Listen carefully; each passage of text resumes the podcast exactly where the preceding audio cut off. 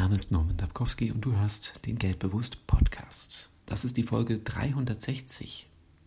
Sparkasten. In einer Gastwirtschaft bin ich auf einen Gegenstand an der Wand aufmerksam geworden, der viele kleine nummerierte Fächer mit einem kleinen Schlitz hatte und den man abschließen konnte. Der Wirt erklärte mir dann, dass es sich dabei um einen Sparkasten handelt. Früher hing so ein Kasten in vielen Gastwirtschaften. Dort konnten die Menschen ihr Geld sparen. Wie funktionierte das? Ein Sparkasten hat mehrere Fächer, die mit Nummern oder Namen beschriftet sind. Jedes Fach hat einen Schlitz, durch den man Münzen oder Scheine in das Fach legen kann.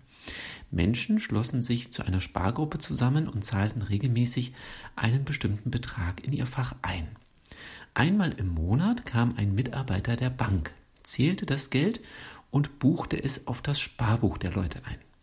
Die Mitglieder einer Spargruppe konnten sich ihr Geld auch auszahlen lassen und es für einen gemeinsamen Zweck verwenden. Manchmal wurde das ersparte Geld auch direkt in Getränke investiert. Man war ja schließlich in einer Gastwirtschaft. Es gab zwei Schlüssel zum Öffnen des Sparkastens.